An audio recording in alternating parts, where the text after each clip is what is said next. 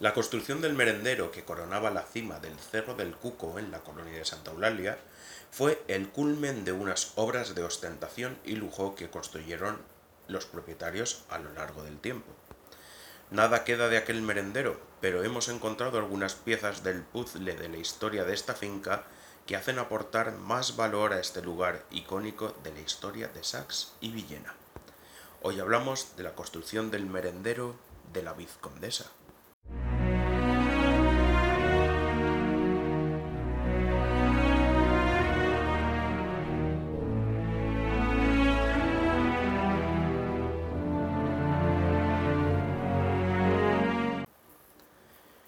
Techo de la colonia de Santa Eulalia.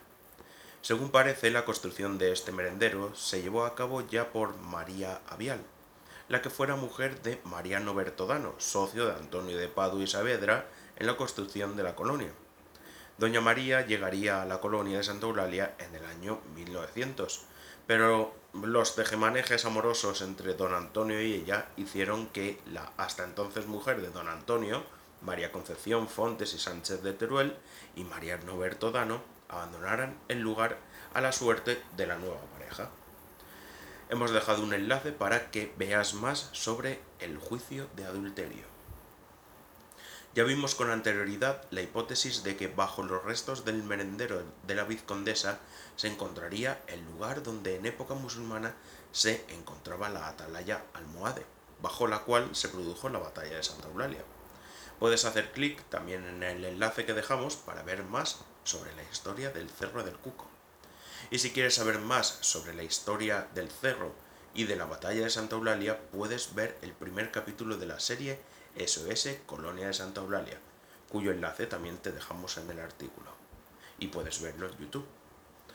Tejas alicantinas para el merendero. Encajar las piezas de un puzzle como el de la historia de la colonia de Santa Eulalia en ocasiones es bastante complicado, pero te contamos a continuación cómo descubrimos uno de los materiales utilizados para la construcción del merendero. En la colonia de Santa Eulalia se dispersan por aquí y por allá fragmentos cerámicos. Hay una zona donde esos trozos aparentemente inconexos se regulan en una cantidad, y es así como en un momento dado al intentar averiguar la pieza a la que pertenecerían unos fragmentos, posible deformación arqueológica profesional que tiene uno, notamos que en la parte posterior se encontraba impresa en la cerámica unas palabras, hijos de Jaime Ferrer y Cía. El auge de la construcción a finales del siglo XIX en toda la provincia de Alicante hizo que en la capital aparecieran nuevas industrias como la de la fabricación de tejas. La cerámica alicantina estaba situada en San Vicente del Raspech y fue la primera en aparecer en el año 1888 como hijos de Jaime Ferrer y Cía. Tal importancia tuvo esta empresa alicantina que obtuvo premios en la Exposición Universal de Barcelona de 1888, año en el que se fundó, en la Exposición Nacional celebrada en 1910 en Valencia y en la de Buenos Aires, Argentina, celebrada el mismo año. El proceso productivo de las tejas comenzaba con la extracción de materia prima de los parajes situados alrededor de la ciudad de Alicante la sustitución de herramientas antiguas y aparición de nuevos procesos permitieron la fabricación de ladrillos huecos y de tejas planas o teja alicantina, que se convirtieron en una gran innovación arquitectónica. La variedad, la variedad de tejas color almendra que vendía esta empresa era bastante extensa, encontrándose entre sus modelos del catálogo tejas planas o tejas alicantina, media teja caballetes, externos de tres aguas para cresterías, ornamentación, chimeneas, ventiladores, claraboyas, florones y distintas aplicaciones para las techumbres. Las tejas planas estaban indicadas para que 13 de ellas cubrieran un metro cuadrado. Cada una de ellas pesaba 2 kilos y 500 gramos y costaba en fábrica 105 pesetas y en Alicante o San Vicente de Rospech 110. Este tipo de tejas tienen un perfil plano, pero con dos canaladuras en la parte vista para permitir el desagüe del agua. Uno de los aspectos que resaltan en el catálogo de la empresa son las condiciones de venta, donde especifica que los precios entienden al contado y salvo variación.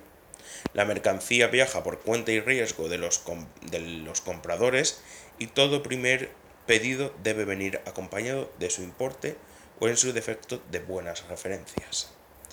No fue esta la única fábrica de tejas que se encontraba en Alicante, pero sí que fue la primigenia y la que sirvió las tejas para construir la techumbre del merendero. A pesar de esto, a la fábrica de hijos de Jaime Ferrer y Cía siguieron otras fábricas como la de la cerámica de Los Ángeles, la de San José o la del Sol, todas ellas no solamente comercializando en la provincia de Alicante, sino también a nivel nacional y llegando hasta América. Tanto es así que las distintas empresas decidieron asociarse y en el año 1920 la Unión Cerámica Alicantina aparece inscrita como sociedad en el registro mercantil.